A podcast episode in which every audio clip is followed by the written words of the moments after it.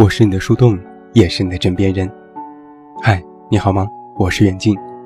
公众微信搜索“这么远那么近”，每天晚上陪你入睡，等你到来。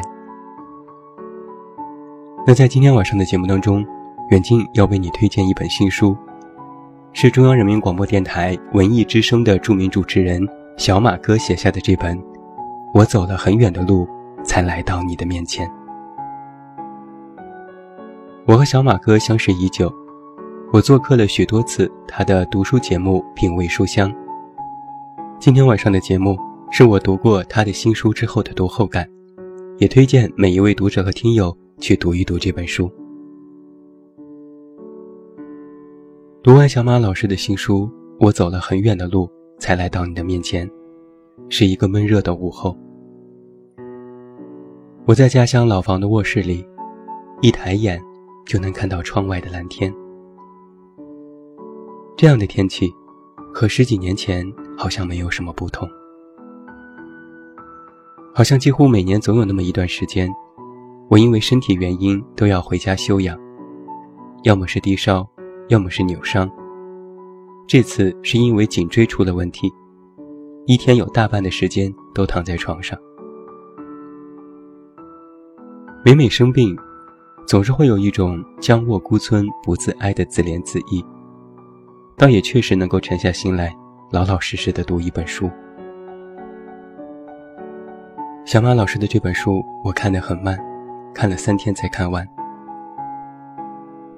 我曾经做客他的节目，次数之多，和他开玩笑说要成为常驻嘉宾了。每次见面都是在黄昏时分，晚上直播。深夜结束，每次我基本上都是早到很久，一个人坐在中央人民广播电台湾的围栏旁，眯着眼睛看着来来往往的行人。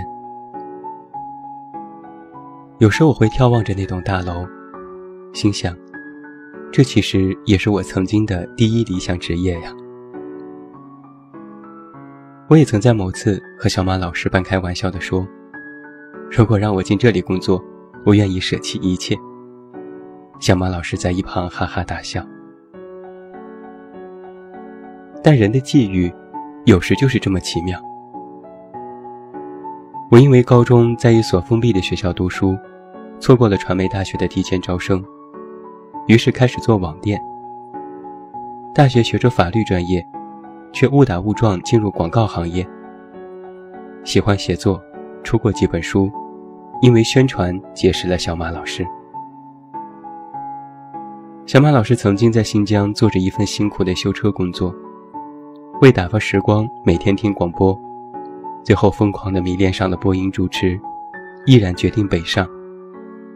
经过那么多的曲折，最终成为了优秀的主持人。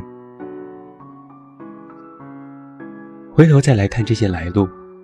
好像是一路追寻着梦想走到了今天，但是说实话，若是没有像是命运的安排，有许多非常微妙和巧合的时刻，我们都走不了这么远。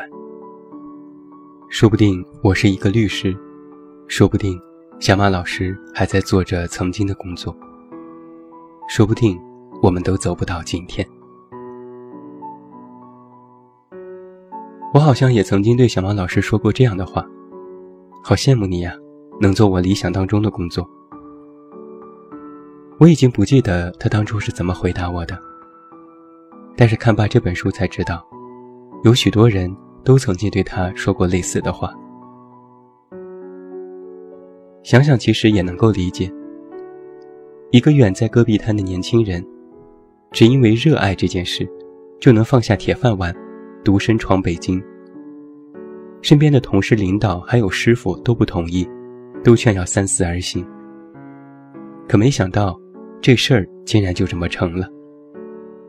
于是他们说：“好羡慕你呀，你好幸运呢。”小马老师在书中这样说道。每每听到这样的话，都不知道该怎么回答，只能微笑。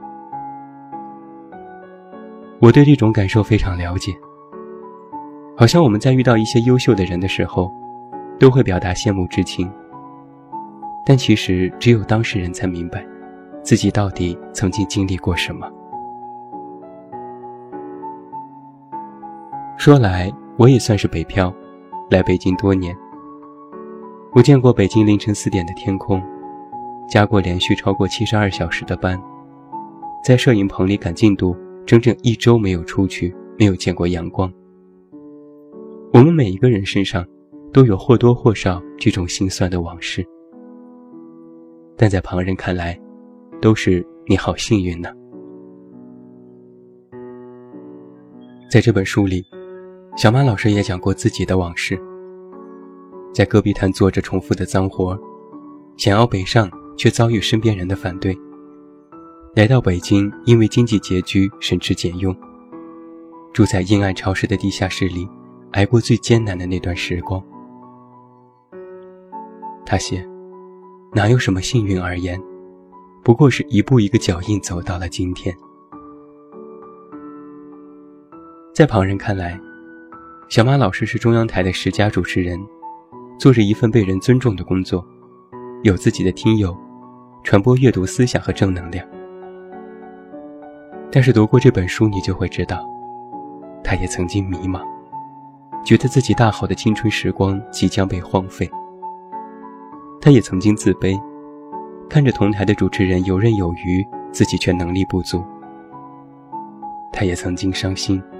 被领导暗示不能转正，焦急地流下过眼泪。我其实很难想象，现在这样一个坐在话筒前、经验丰富的主持人，曾经经历过多少不被外人所知的艰辛和苦楚。我也知道，书中写下的那种回忆当初的感受，远不及他当年那种痛心的十分之一。真正的艰难和隐忍，只有当下，只有自己，才能真正了解。但与此同时，小马老师不是幸运的吗？我很喜欢书中提到的几个故事，一个是他的师傅老张，一个是他童年的玩伴。不管在什么环境。你可能都会遇到一些不甘于现实的人，老张就是其中之一。他是小马老师当年的师傅，在他刚刚开始工作修车的时候，老张对他关照有加。老张爱读书，性子执拗，在那样一个靠着关系上位的单位，老张坚信要通过自己的真本事升职加薪。他每天捧着一本书看。自学考试拿到了大专文凭。他的行为其实曾经影响过了小马老师，让他知道，无论在什么样的环境下，只要你愿意去做，总会有办法。还有小马老师曾经的玩伴小芳和陈凡。小芳最机灵，有生意头脑，当年靠给外地学生卖被褥就能赚钱。陈凡呢？爱写作，写过的文章被老师当作范文，还发表过几篇。他们都是这个世界上的普通人，做着一份普通的工作，曾经也抱有梦想，也曾为了最初心里的悸动努力过，就如小马老师一样。只是啊，现实不及梦想美丽，总有一天会呲牙咧嘴，面目狰狞。老张最终还是没能晋升，他离开了原来的单位，最终杳无音讯。小芳做生意总是赔本，炒股也没赚到钱，最后被人骗进传销组织，逃出来光着脚走了一天一夜，才被警察发现。陈凡早早的成家立业，提起曾经的写作梦，言谈之间多了几分尴尬。工作太忙，看书太少。写出的东西，连自己的孩子都不爱看了。在书里，陈凡这样说道：“年少轻狂，谁没做过梦呢？是啊，在我们那些青葱的岁月里，谁都做过梦。老张做过，小芳做过，陈凡做过，小马老师也做过。只是有的人梦圆了，有的人梦碎了，有的人笑着醒了，有的人醒着哭了。相比之下，小马老师是幸运的。他幸运的地方，不是他有多么被命运眷顾，而是他比许多人多了勇气，多了毅力，多了坚持，多了努力。能够拥有这些难能可贵的品质，其实就是一份幸运。我在多年前上播音主持课的时候。一位老师曾经说过这样的一句话。他说：“不要觉得你的工作多么了不起，你就是一个说话的人。”这句话深深的影响过我许多年。虽然我最终没能走到播音主持的岗位上，但他却依然不断的鞭策着我：不要高看自己，不要高看自己正在做的事情。不过只是一个写字的人，一个说话的人。一个和其他人没什么不同的普通的人。当我读完这本书，我对这句话有了更加深层的理解。我能够从和小马老师不多的交谈当中，从他这本书的文字当中，从他每天做的节目当中，深深的体会到同样的主题，那就是传递。小马老师多年前通过半导体广播了解到外面的世界，第一次察觉到自己真正热爱的东西。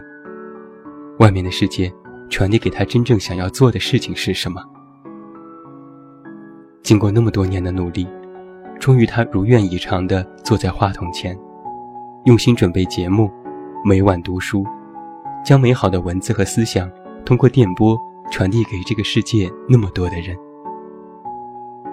如今，他又写下这本书，娓娓道来了自己的往事，字里行间质朴而踏实，将一个逐梦的形象跃然纸上，传递出了自己多年的信念和坚持。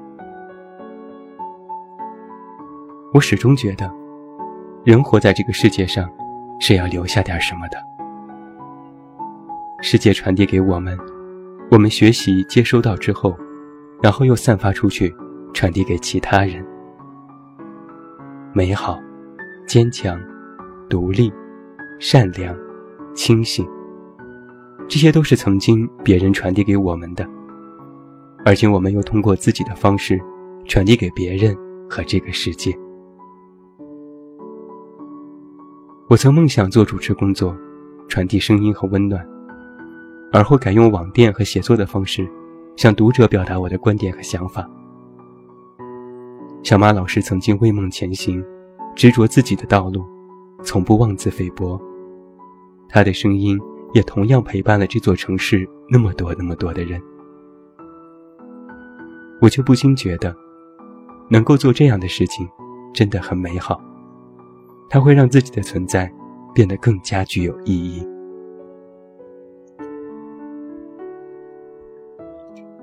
现在想来。每次我做客完小马老师的节目，他还要做其他的收尾工作，我都会独自一人从中央台的大门走出去。然后，我都会回头望一望这栋大楼。身处这座城市浓浓的夜色中，街上依然车水马龙，每一个人都在为自己的生活奔波忙碌着。那一刻，我的心里是踏实的。我每次都会想这样一个问题：每当在深夜，小马老师结束了一天的工作，和我一样走出这栋大楼时，他会不会也会偶尔晃神？他是不是也会偶尔驻足，看看这座城市的夜色和行人？而那个时候，他的心里又会想些什么呢？我想啊，他书中的一句话，已经给了这个问题。最好的答案，那就是风雨兼程，沉浮不悔。最后，还是要再一次向读者和听友推荐这本小马哥写下的书。我走了很远的路，才来到你的面前。一本写给年轻人的人生进阶手册，为这么多年轻人指明未来要走的道路。在那些人生的最初，谁都会经历一段黑暗当中的前行。